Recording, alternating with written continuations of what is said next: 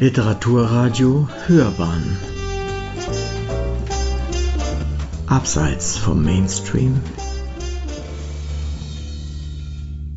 Die Haselmaus-Hochzeit An einem alten Gemäuer stand ein Haselnussstrauch.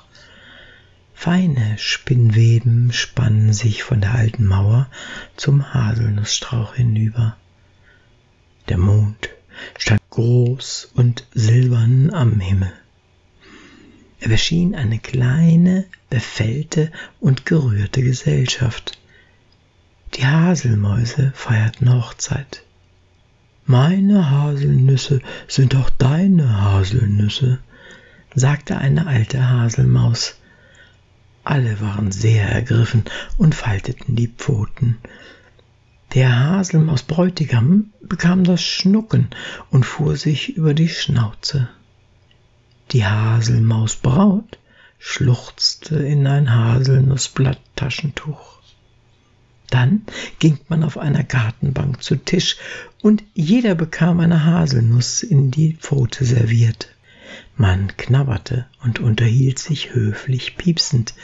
Es sah überaus manierlich aus. Haselmäuse sind bescheiden und sehr sittsam. Nach dem Dinner tanzte die Haselmausjugend den Haselhupfer. Man pfiff zweistimmig dazu. So haben wir auch einmal gepfiffen, sagte die Haselmausgroßmutter zum Haselmausgroßvater und strich sich mit altmodischer Koketterie über das diesjährige Fellkleid.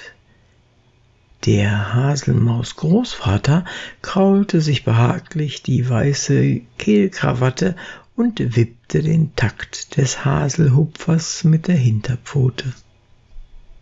Ja, wenn man so dran denkt, sagte er.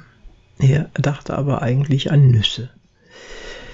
Das Haselmausbrautpaar hatte sich auf einen einsamen Ast zurückgezogen, hier war die neue Wohnung ein kugeliges kleines Nest.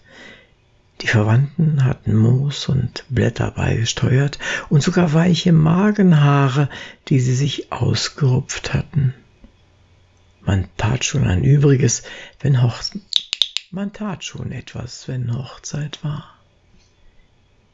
Die Haselmausbraut hielt das Haselnussblatttaschentuch geballt in der Pfote, es war feucht von ihren Tränen.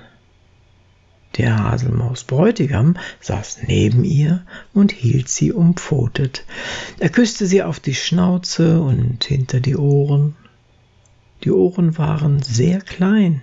Es war ein schönes Haselmausmädchen. Der Mond schien hell. Die Spinnwebfäden spannen sich silbern von der alten Mauer zum Haselnussgeäst. Von ferne hörte man den Haselhupfer pfeifen. Die jungen Haselmäuse tanzten graziös aneinander vorbei und trugen dabei den Schwanz über die Pfote gelegt. Es sah sehr zierlich aus, aber das Haselmaus-Brautpaar achtete gar nicht darauf. Es saß in sich versunken da, Pfote in Pfote. Keines piepste ein Wort. Da geschah etwas Entsetzliches. Der Haselmausbräutigam hatte so intensiv hinter den Ohren geküsst, dass er das Gleichgewicht verlor und rückwärts umkippte. Bei der Liebe verliert man so leicht das Gleichgewicht. Ein schriller, piepsender Schrei, dann verschwand er in der Tiefe. Die Haselmausbraut presste das Haselnusstaschentuch vor die Augen. Wo bist du? piepste sie. Krabbele hoch, hast du dir am Ende wehgetan? Unten raschelte es angstvoll. Ich bin in eine Grube gefallen, piepste es gedämpft herauf. Sie ist ganz glatt, ich kann nicht mehr hinaus. Lebe wohl. Man hörte kleine Pfoten verzweifelt an den Grubenwänden trommeln. Gibt es denn gar keinen Aufstieg? rief die Haselmausbraut fassungslos. Versuch es doch nur. Du hast doch neulich erst die grüne Nuss im Preisklettern errungen. Das Trommeln verstummte. Die Grube verbreitert sich nach unten. Es muss eine Art Falle sein. Ach, es ist aussichtslos. Vergiss mich nicht. Lebe ewig wohl. Ich muss hier sterben. Es ist furchtbar. Wirf mir dein Haselnussblatt-Taschentuch herunter. Ich will mich darin einwickeln, wenn meine Stunde kommt. Oh. Das Haselnussblatt-Taschentuch flog in die Tiefe. Dein, dein Haselnussstrauch ist auch mein Haselnussstrauch, dachte die Haselmausbraut. Ist dann auch nicht deine Grube meine Grube? Es war ein großer Kampf in einem kleinen Geschöpf. Er dauerte aber nicht lange. Da nahm die kleine Haselmaus ihr Herz fest in beide Pfoten und sprang in die Grube nach. Nun saßen beide Haselmäuse in der Grube und schluchzten beide in das Haselnussblatt-Taschentuch. Als das Blatt ganz nass war und es keinen Zweck mehr hatte zu weinen, hörten sie beide auf und sahen sich um im Gefängnis ihres gemeinsamen Todes. Da sahen sie einen großen Zweig, der sich quer in die Grube gelegt hatte, von oben nach unten. Die Haselmausbraut musste ihn mitgerissen haben beim Sprung in die Tiefe obgleich er eigentlich viel zu groß war, als dass ihn eine Haselmaus hätte mitreißen können. Er musste wohl schon vorher gelockert gewesen sein, aber auch dann war es wunderbar. Man konnte daran hochkrabbeln wie auf einer Treppe, wenn man eine Haselmaus war.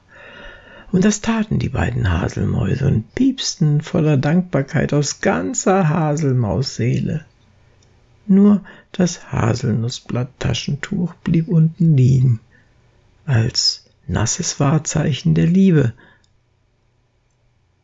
Auf leisen Sohlen gingen die beiden in ihre Wohnung aus Blättern, Moos und Magenhaaren. Es ist eigentlich ein Wunder, sagte die Haselmausbraut. Ich kann den Zweig unmöglich allein abgerissen haben. Es ist, als hätten uns unsichtbare Pfoten geholfen. Feine Fäden spannen sich herüber aus dem alten Gemäuer. Franziskus von Assisi hatte einstmals darin gelebt. Es las Uwe Kulnig.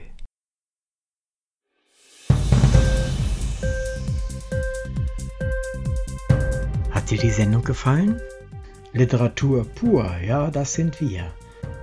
Natürlich auch als Podcast. Hier kannst du unsere Podcasts hören. Anchor, Spotify, Apple Podcasts, iTunes, Google Podcasts, radio.de und viele andere mehr.